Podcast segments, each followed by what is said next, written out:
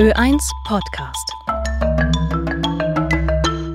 Ich habe sehr schwerwiegende Bedenken, dass das, was sich vor unseren Augen abspielt, dass das verhältnismäßig noch ist. So kommentierte UN-Menschenrechtshochkommissar Volker Türk im Ö1 Morgenjournal das Vorgehen der israelischen Armee in Gaza. Die Frage nach einer verhältnismäßigen Reaktion wird seit dem Terrorangriff der Hamas auf Israel kontrovers diskutiert. Verhältnismäßig ist unser Wort der Woche. Setzt im Februar Tauwetter ein, würden Meteorologen von einem verhältnismäßig milden Winter sprechen.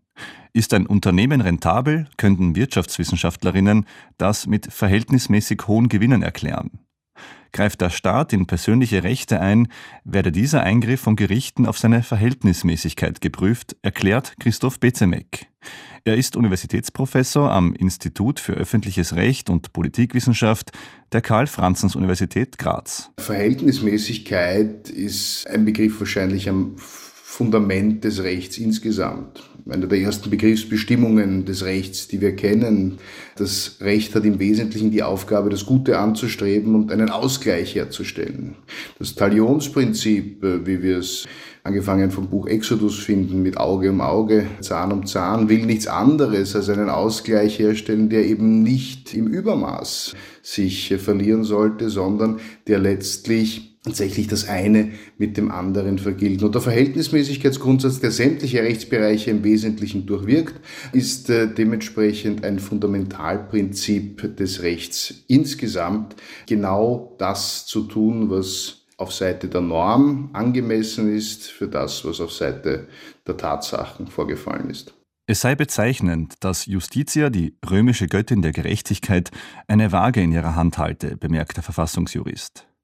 Die Frage danach, was angemessen oder verhältnismäßig sei, durchziehe jegliche Bereiche des österreichischen Rechts. Wir haben es ganz deutlich und prominent festgeschrieben im Bereich der Grund- und Menschenrechte, dass der Staat die Freiheitssphäre oder die persönliche und körperliche Integrität der Individuen zu achten hat und sicherlich nicht mehr als unbedingt erforderlich, das heißt nicht unverhältnismäßig hier eingreifen darf, Beschränkungen vornehmen darf und dergleichen mehr. Wir kennen den Grundsatz aus dem Völkerrecht, insbesondere aus dem humanitären Völkerrecht, wo er derzeit in aller Munde ist. Wir kennen ihn aus dem Verwaltungsrecht typischerweise abgeleitet, hier von verfassungsrechtlichen Anforderungen, dass Auflagen an eine Betriebsanlage nicht unverhältnismäßig sein dürfen im Bereich des Gewerberechts, dass aber die Sicherheitspolizei auch nicht unverhältnismäßig handeln darf, wenn sie so wollen. Christoph Bezemek führt weiter aus und nennt den Grundsatz der Privatautonomie im Zivilrecht.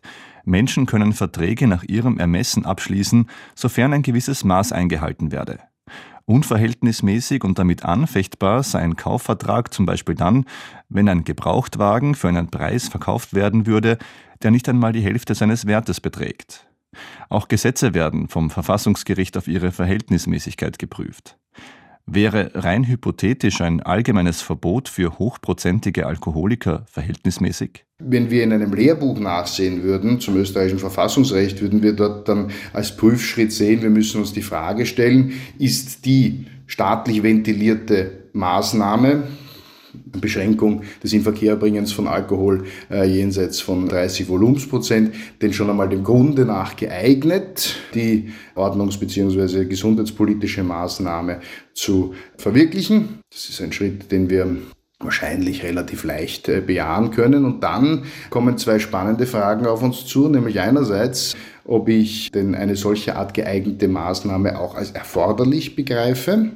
Das heißt, ob sie das gelindeste Mittel darstellt, würden wir das dann übersetzen. Und sollte ich auch das bejahen können, ob es sich um eine Maßnahme handelt, die verhältnismäßig ist in einem engeren Sinn, das heißt, die auch einen angemessenen Ausgleich, hier haben wir die Vorstellung wieder, zwischen dem verfolgten öffentlichen Interesse und dem beeinträchtigten grundrechtlichen Schutzgut Privatautonomie herstellt. Spätestens bei der Frage, ob ein solches Alkoholverbot das gelindeste Mittel darstelle, würde dieser Vorstoß einer Prüfung nicht standhalten, ist Verfassungsjurist Christoph Bezemek überzeugt.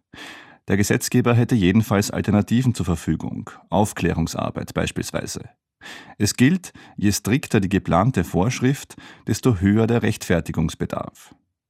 Das Völkerrecht kennt ein Gewaltverbot zwischen Staaten, aber strikte Ausnahme davon ist insbesondere das auch in der Charta der Vereinten Nationen festgeschriebene Recht eines Staates auf Selbstverteidigung, wobei es in bestimmten Konfliktkonstellationen sehr schwierig wird zu fragen, unter welchen Voraussetzungen gegen wen, zu welchem Zeitpunkt präventiv oder bloß ex post Selbstverteidigung geübt werden kann. Die andere Seite der Diskussion ist, wenn es dann zu kriegerischen Auseinandersetzungen kommt. Wie ist es bestellt um das Verhältnis einer Partei einer kriegerischen Auseinandersetzung mit äh, Blick auf die Inkaufnahme allenfalls auch ziviler Opfer? Wir sprechen von sogenannten Kollateralschäden. Und hier greift im sogenannten humanitären Völkerrecht der Grundsatz der Verhältnismäßigkeit, dass eben gemessen an den militärischen Aussichten, die verfolgt werden mit bestimmten Handlungen, die in Kauf genommenen Opfer klarerweise nicht unverhältnismäßig sein dürfen. Das Wort der Woche gestaltet von Noel Krischnik. Ö1 Podcast.